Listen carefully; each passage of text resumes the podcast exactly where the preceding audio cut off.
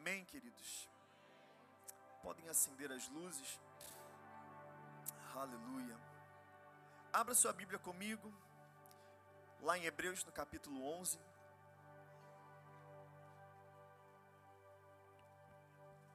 Eu só quero brevemente recapitular é, o que eu e a pastora Karina pregamos. Semana passada tivemos a visita né, do pastor Daniel e ele trouxe uma palavra poderosa, maravilhosa.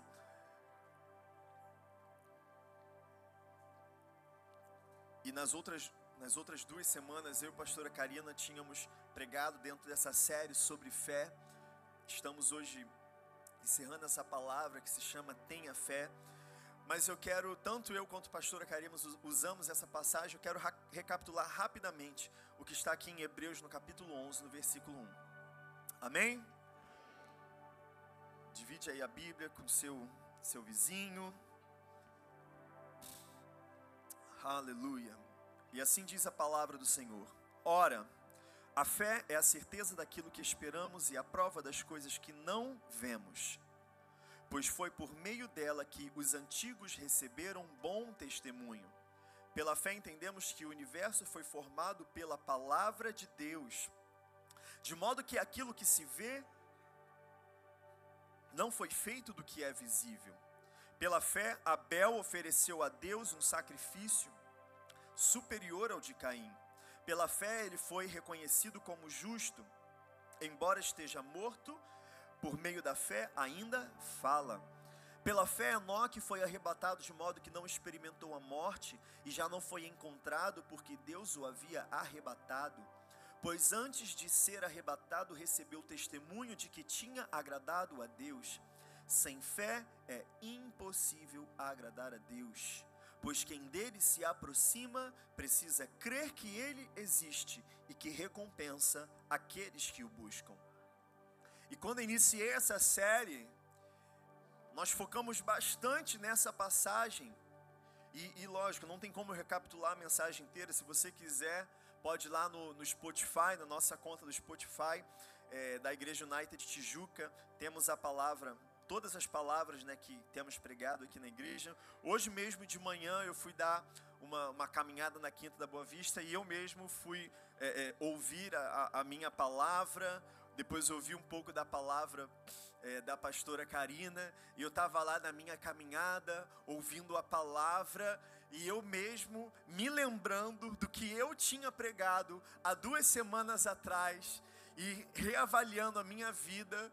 E e foi interessante porque era como se eu não estivesse me ouvindo, era como se eu estivesse ouvindo uma outra pessoa, porque tinha algumas coisas que eu falei há duas semanas atrás que vieram em mim como se fosse um, uma chamada de atenção, como se Deus falando, tipo, olha o que você falou há duas semanas atrás, pastor Felipe, e eu estava lá no meu caminho, amém, Senhor, amém. Tenha fé, eu preciso ter fé.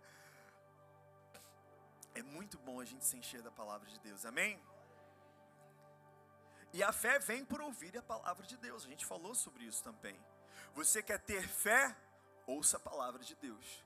Você quer aumentar a sua fé, porque a fé ela tem tamanho, ela pode ser pequena, né? Jesus fala, né, para os seus discípulos, homens de pequena fé, né? Mas a outras pessoas Deus falava, eu nunca vi, a gente vai ler, talvez a gente leia sobre isso hoje né, quando, quando um oficial romano vem até Jesus e pede para que ele cure um servo dele, e Jesus fala: Eu vou lá, eu vou lá curar o seu servo. E o romano simplesmente fala: Não, você não precisa ir lá, é só você dar uma palavra e ele vai ser curado lá.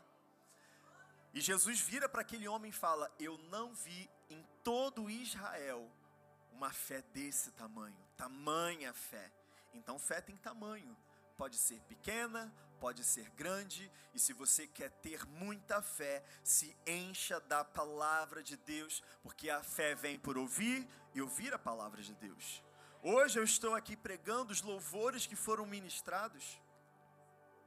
Ah, isso é um versículo, gente, que fica em Romanos 10, Romanos 10, 17, porque eu sou péssimo de referência, mas pastora Gleice é ótimo.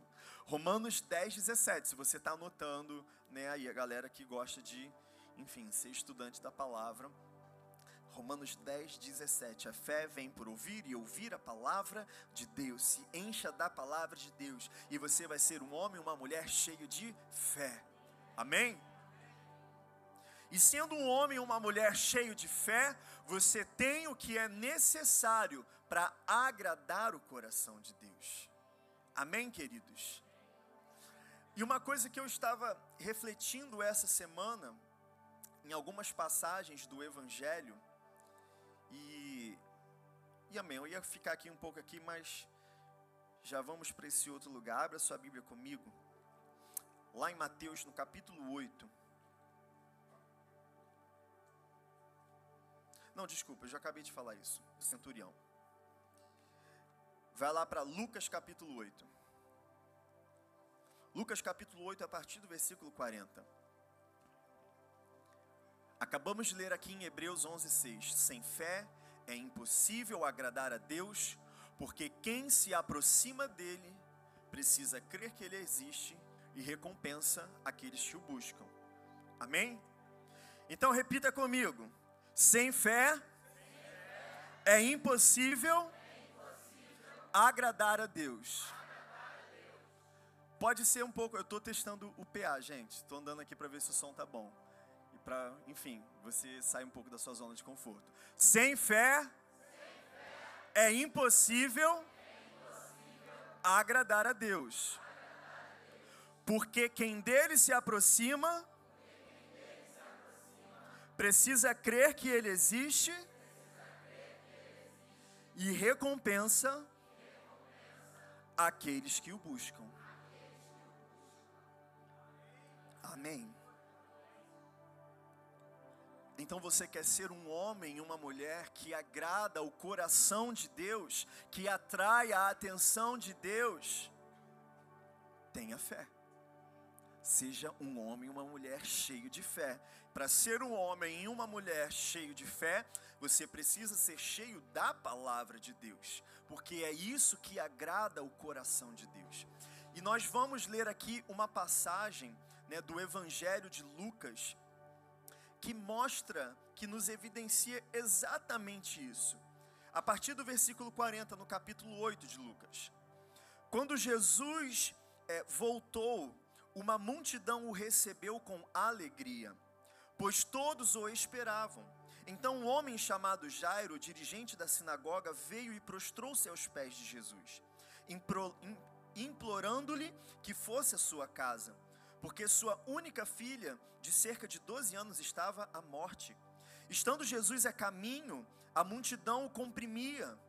Estava ali certa mulher que havia 12 anos vinha sofrendo de hemorragia e gastara tudo o que tinha com os médicos, mas ninguém pudera curá-la.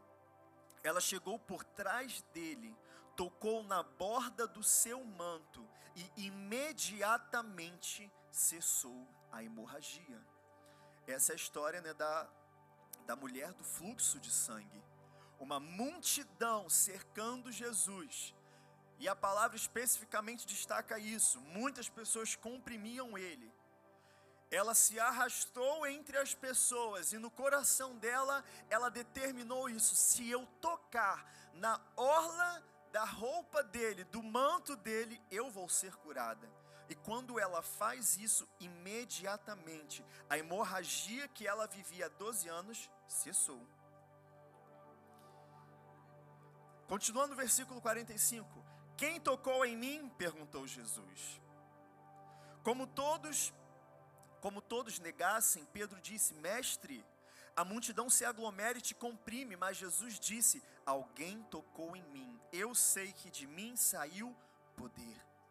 Então a mulher, vendo que não conseguiria passar despercebida, veio tremendo e prostrou-se aos seus pés. Na presença de todo o povo, contou porque tinha tocado nele e como fora instantaneamente curada. Então ele lhe disse: Filha, a sua fé a curou, vá em paz. Enquanto Jesus ainda estava falando, chegou alguém da casa de Jairo, e amém. Eu vou concluir aqui, não vou contar a história de Jairo. Depois você em casa, né, abre a sua Bíblia em Lucas 8 e, e você vai ver aqui diversos milagres que Jesus realizou. Mas aqui nessa passagem acontece algo muito interessante. Enfim, todas as curas e milagres que Jesus faz são interessantes porque são sobrenaturais. Amém? Mas essa mulher, ela já está, ela já não tinha dinheiro, ela já não tinha é, é, é nada a quem ela pudesse recorrer, sendo uma judia naquela época em, em que ela vivia, quando a mulher estava né, no seu período, é, no seu ciclo menstrual, né, dizendo assim, ela era considerada, tinha toda uma forma ritualística, né? Existiam algumas direções que a mulher devia seguir, né, enquanto ela estivesse nesse período. Essa mulher estava há 12 anos como se estivesse né, ininterruptamente nesse período. Ela era considerada impura, como se fosse alguém excluída da sociedade. Tinha gastado todo o seu dinheiro, excluída da sociedade. Ela não poderia estar no convívio, né? Tinha alguns pontos da lei que se alguém tocasse alguma coisa que ela tocou, a própria pessoa estava impura e antes que o sol se fosse, ela tinha que tomar banho e o banho tinha que ser de mar. Né? Imagina, você estava em Jerusalém, então você tinha que andar muitos quilômetros para você tomar banho porque você tocou na mulher impura. E ela era essa mulher que estava vivendo essa, essa situação. E assim como aquela mulher, existia uma multidão tocando Jesus. Ela não era a única que estava tocando Jesus.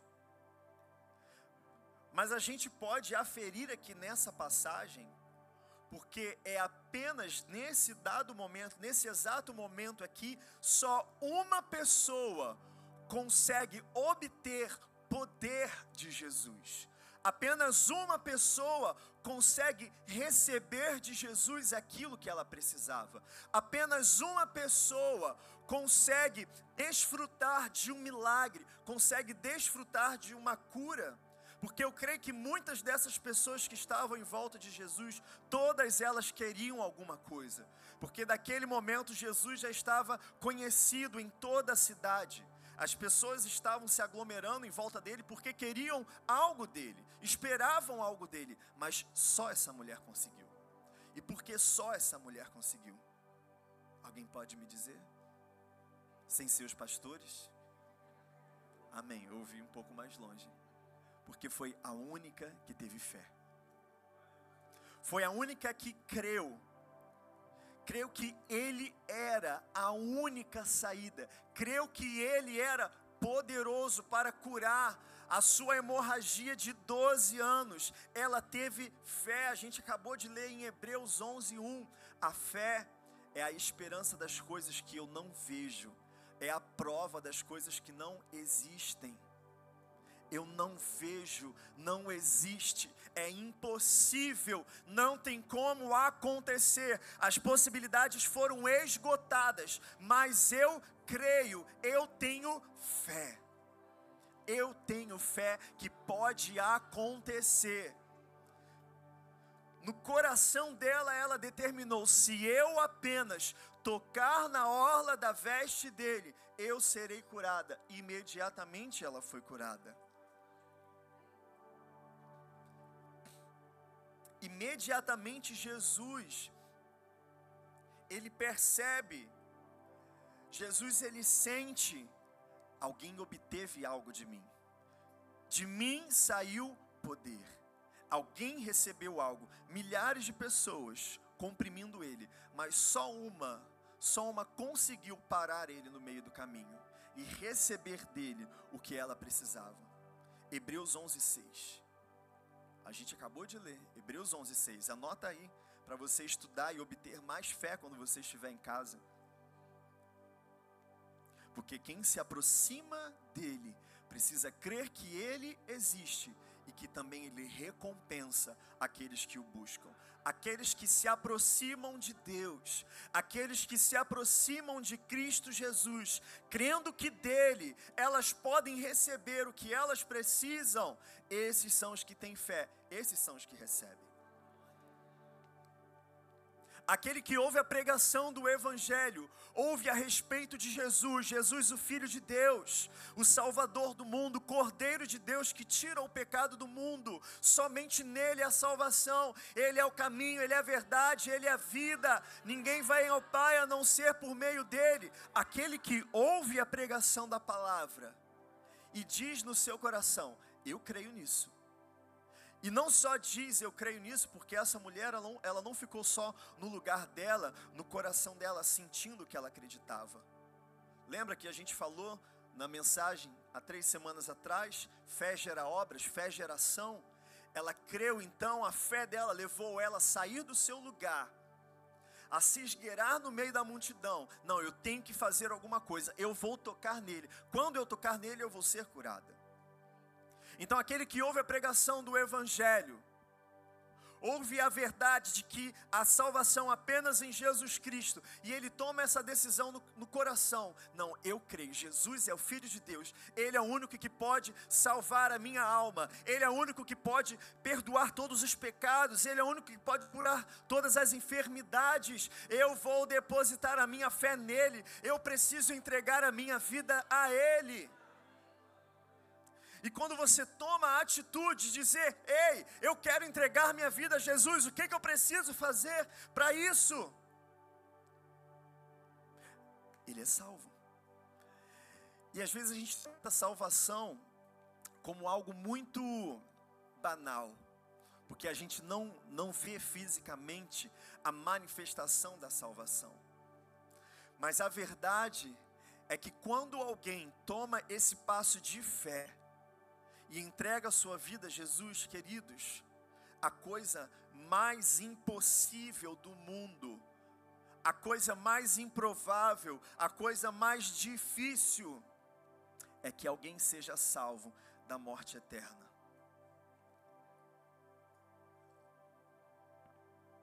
A coisa mais impossível é que um ser humano contaminado pelo pecado, destinado à morte eterna, porque esse é o destino certo de todo ser humano que nasce nesse planetinha chamado Terra. O destino certo é a morte eterna, porque já nasceu separado de Deus, é a coisa mais impossível de se resolver, ninguém consegue resolver pode se encher de boas obras, pode fazer penitências, pode fazer o que qualquer religião manda fazer.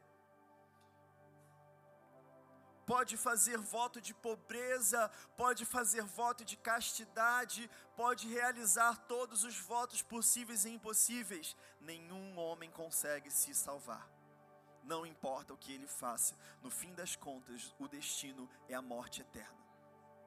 Mas, mas, a palavra vai dizer: para Deus nada é impossível. Para nós é impossível. Eu não consigo me salvar. Eu sou péssimo. Eu era pecador, separado, distante. Existia uma separação entre mim e Deus, que eu poderia gritar, espernear, gastar todo o meu dinheiro, fazer tudo o que alguém pudesse fazer qualquer coisa que desse na telha. Sabe qual é o nome disso? Religião. É o que todas as religiões fazem. Inventam um monte de, não, faz isso, faz aquilo, não, porque se você fizer isso, porque se você fizer aquilo, você vai naquele lugar e faz isso, e você faz aquele voto e vive desse jeito, não come isso, não come aquilo, faz aquilo. Pode fazer à vontade. Você pode participar de todas as religiões do mundo. Vai. Quer fazer o teste? Faça o teste. Quer ir a fundo no teste? Se mantém fundo no seu teste. Se mantém firme numa religião humana e espera o dia da morte para ver o que, que vai acontecer. Eu digo para você: não faça esse teste. Não faça esse teste. Não siga a religião humana. Não siga as suas próprias suas próprias obras. Não existe nada que eu possa fazer, mesmo que eu me ajoelhe, mesmo que eu erga as mãos, mesmo que eu pague isso, que eu faça aquilo, que eu faça ou que eu não faça. Não faça isso. Não vai dar certo.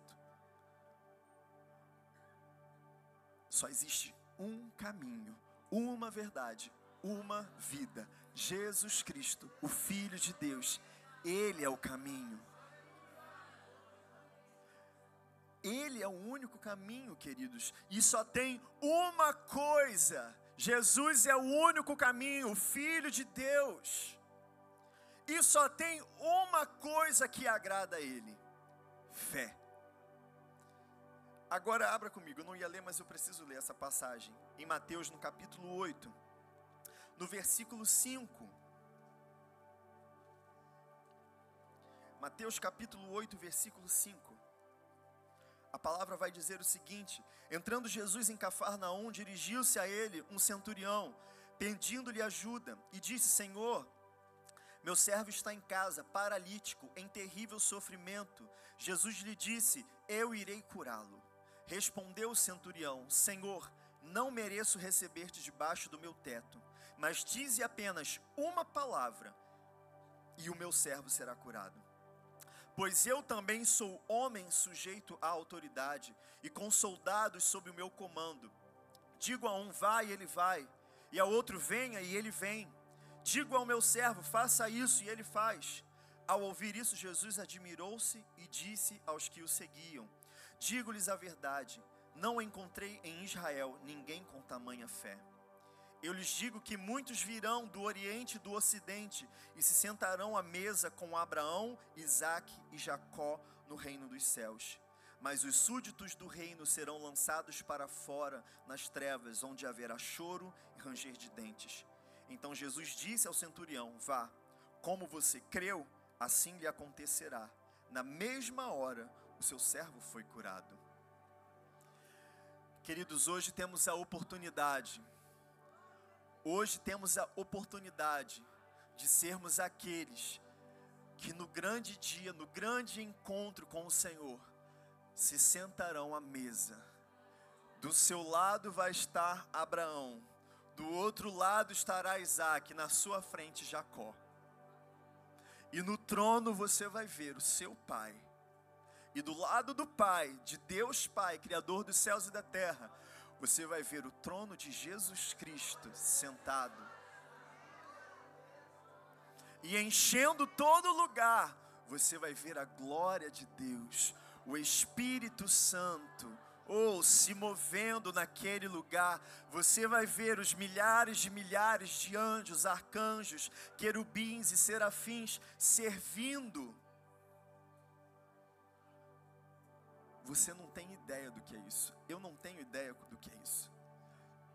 A palavra diz que se eu ver isso, eu caio morto, porque o meu corpo, os meus olhos não comportariam, não aguentariam o peso, poder da glória, da presença de Deus.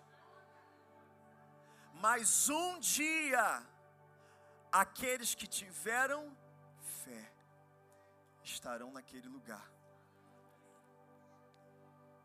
mas aqueles que não, não tiveram fé serão lançados para fora, nas trevas, onde haverá choro e ranger de dentes.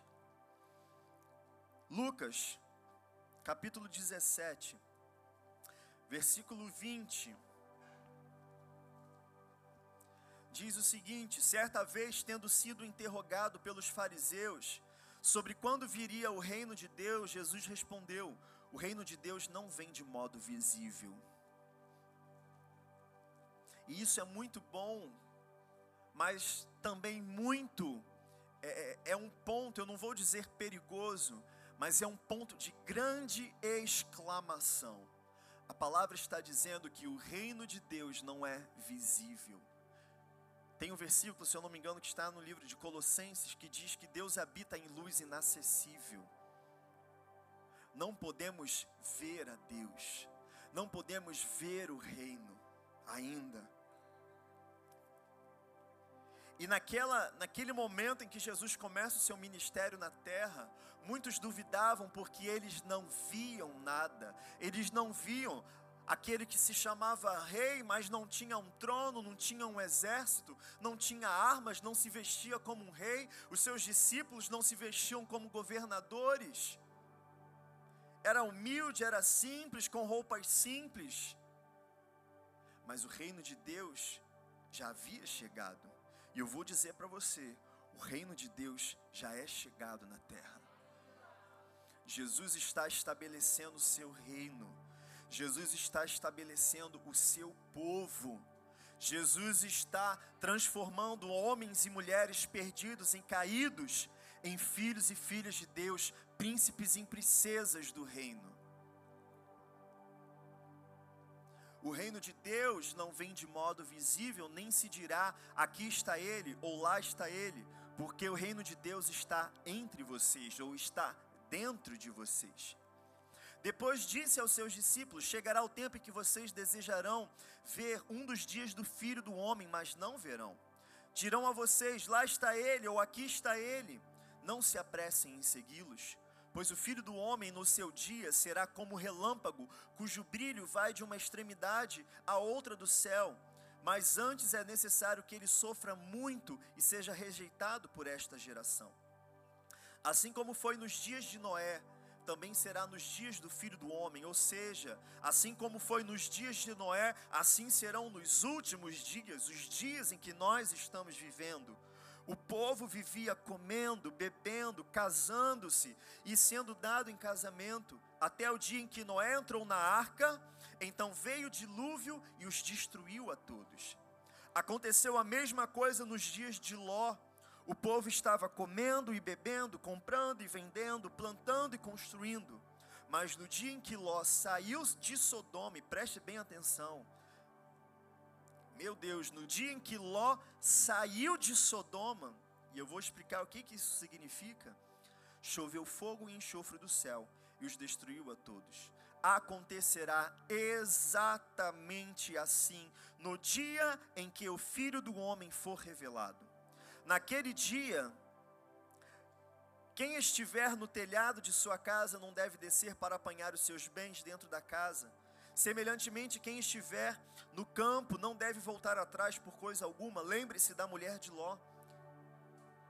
E se você não sabe, a mulher de Ló, enquanto eles estavam saindo da cidade, a cidade imediatamente começou a destruir, ser destruída.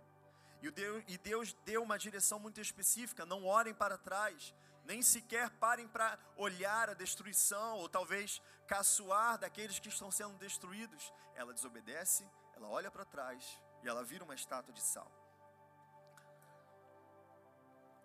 Quem tentar conservar a sua vida, a perderá. E quem perder a sua vida, a preservará. Eu lhes digo: naquela noite, duas pessoas estarão numa cama, preste bem atenção. Esse dia está chegando. Uma será tirada e a outra deixada. Duas mulheres estarão moendo trigo juntas. Uma será tirada e a outra deixada. Duas pessoas estarão no campo. Uma será tirada e a outra deixada. Onde, Senhor? perguntaram eles. Ele respondeu: Onde houver um cadáver, ali se ajuntarão os abutres.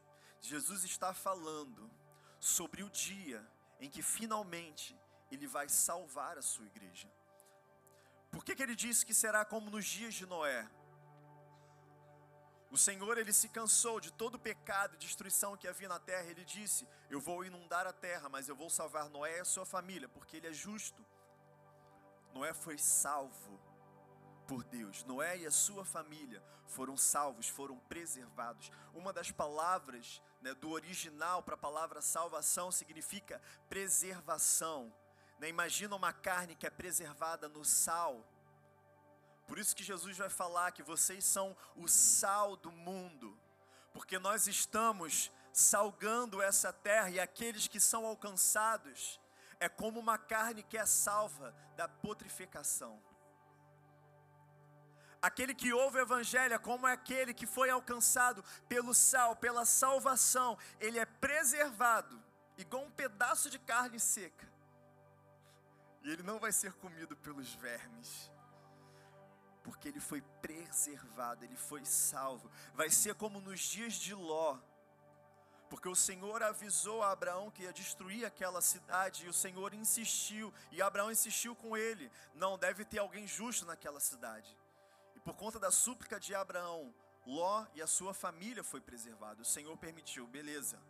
Deixa Ló então, avisa ele, pede para ele para sair da cidade, e assim que ele sair a cidade vai ser destruída.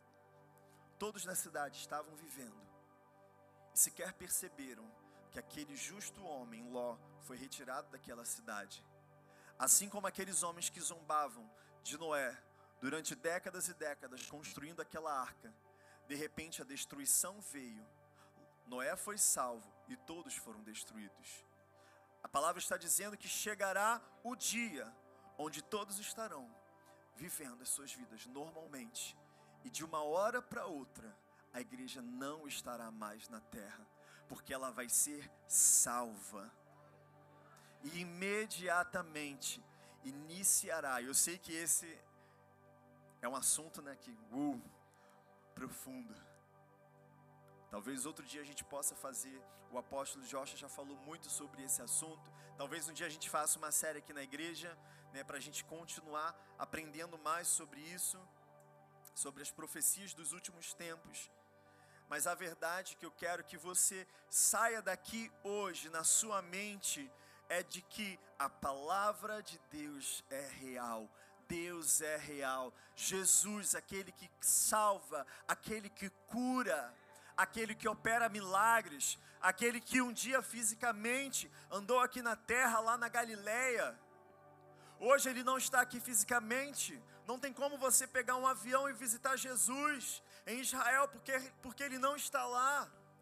Você pode até fazer uma viagem para Israel, gastar, a gente até já orçou, né, pastor? É 20, 30 mil reais, né, se você quiser né, mais, mais luxuoso, tomar banho no Mar Morto, né, visitar o lugar que eles falam que é a tumba de Jesus, ah, que eu acho que não é nada daquilo, né, passou dois mil anos, né, não porque Jesus aprendeu a andar aqui, porque esse aqui é o velotrol de Jesus, e ali morava a explicadora de matemática de Jesus, morava ali naquela rua, né?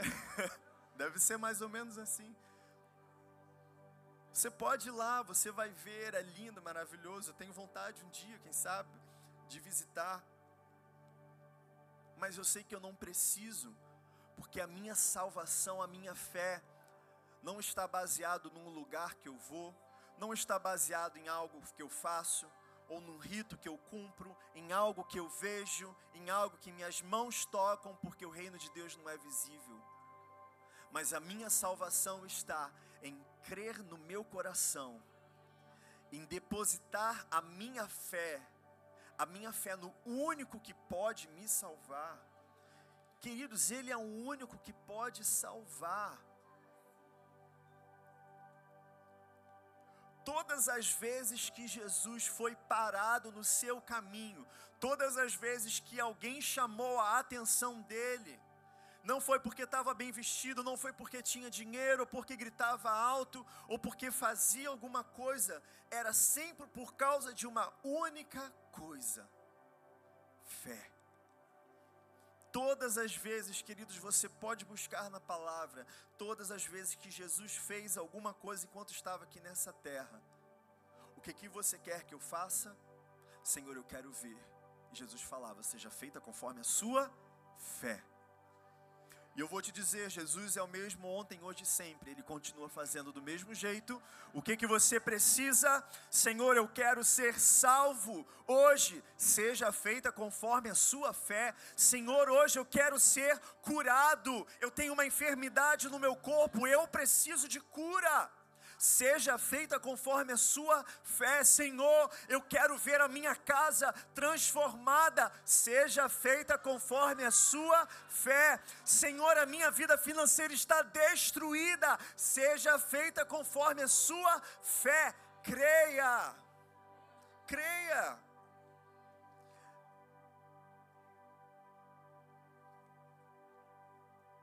Só para a gente finalizar, olha o que a palavra diz aqui no versículo 18.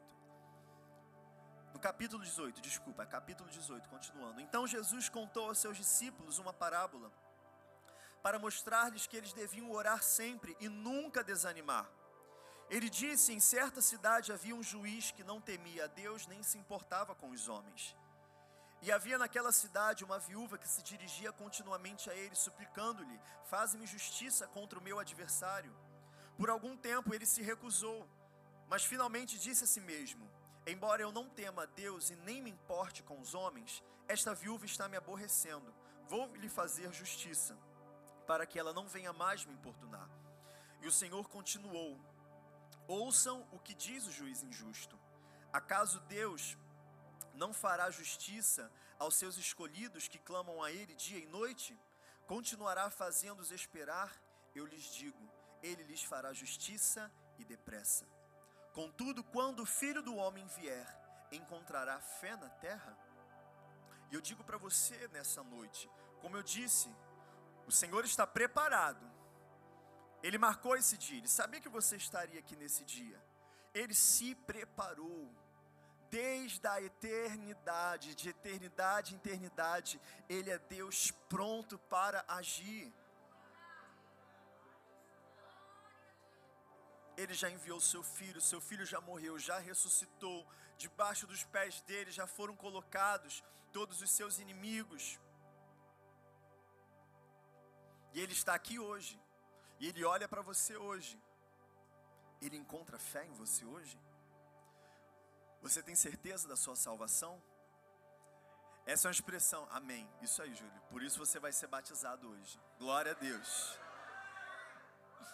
Júlio tem fé, amém? Isso aí. O Júlio tem fé. E talvez você possa é, é, olhar para ele, ah, ele é um jovem, ah, ele é isso, ele é aquilo. Ele tem fé. Você tem certeza? E essa é interessante. Há muito tempo que eu não falo e ouço alguém falar nessa expressão, certeza da salvação. Não é verdade? Meu pastor sempre pregava isso. Você tem certeza da sua salvação? Meu Deus, a gente tem que pregar mais isso. A gente vai pregar isso na próxima série. Buscando o perdido. Como diz o apóstolo Paulo, viver é Cristo, morrer é lucro. Se alguém me matar, se eu morrer, se deu mal, eu que me dei bem, eu estarei com meu Senhor. Você só me fez completar a missão na terra. Eu tenho certeza da minha salvação. Eu sei para onde eu vou. Ah, pastor, não tem como ter certeza. Então continua do jeito que você está. Continue o pecador a se sujar mais ainda. Continue o salvo a se santificar mais ainda. Eu sou salvo. Eu sou preservado. Eu vou para o céu. Eu tenho um lugar. Ou oh, na presença com Ele, na eternidade. Querido, você quer ter o seu lugar também? Faça como a mulher de fluxo de sangue se levanta do seu lugar, faz alguma coisa. Diga: Eu quero entregar minha vida ao Senhor. Eu quero ser salvo, eu quero ser curado, eu quero uma vida diferente. Talvez a sua vida naturalmente esteja tudo ok, aparentemente. Mas esse é um dos maiores perigos que existe nessa terra. Conforto de uma vida terrena, mas falsa e limitada, porque vai acabar. Do pó veio, ao pó tornarás. Todos tornaremos ao pó, mas a palavra também diz que um dia todos ressuscitaremos. Bons ou maus, todos ressuscitaremos. E sabe aonde você ressuscitará? Diante dele. Ou para a vida eterna, ou para a morte eterna. Eu vou para a vida eterna.